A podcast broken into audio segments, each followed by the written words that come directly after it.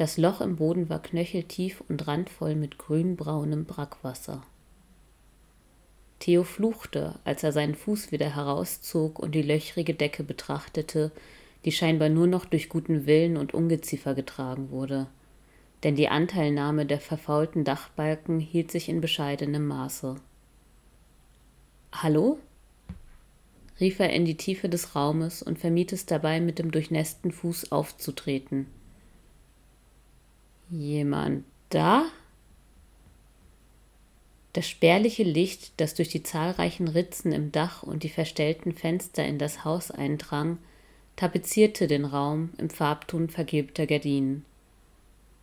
Laura hob die Schultern und schüttelte den Kopf, als Theo sie fragend ansah, sagte aber nichts, denn die staubigen Schwebeteilchen in der Luft hatten die Ausmaße dicker Schneeflocken, die vermutlich genauso schmeckten wie die Luft.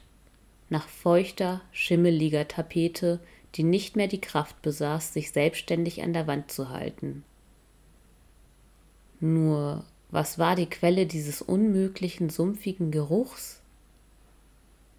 Die Wände waren vollkommen nackt, sofern sie nicht von Schrott und Müll verdeckt waren. Der Tümpel zu Theos Füßen sonderte ein anderes Aroma ab, und von draußen schien es auch nicht zu kommen. Die Türme aus Kisten voller Elektroschrott, mudrigen Klamotten in Größen für jedermann, Holz, das die Decke gut gebrauchen könnte, Stofftieren, Jalousien, Radiatoren, Videospiele, Bauanleitung von Ikea, linke Damenschuhe in Größe 36, alte Puzzles, die größtenteils noch vollständig waren, gerieten bei der kleinsten Berührung derart ins Wanken, dass Laura sie mit beiden Armen festhielt, bis sie sich wieder ausgependelt hatten. Sie wählte jeden Schritt mit Bedacht. Theo folgte vorsichtig mit einigem Abstand. Als die beiden in der Mitte des Raumes angelangt waren, wurde im hinteren Teil eine Tür sichtbar. Die Tür stand eine Handbreit offen, und Theo wollte gerade zu einem Ruf ansetzen, als ein junges Mädchen durch die Tür trat.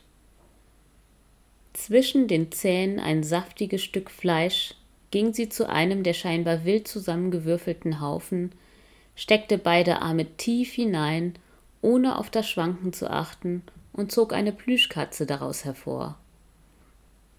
Das Stofftier hatte große Augen und schien in der Vergangenheit viel Liebe erfahren zu haben. Als das Mädchen Laura und Theo gewahr wurde, verschwand die Kuschelkatze hastig hinter ihrem Rücken.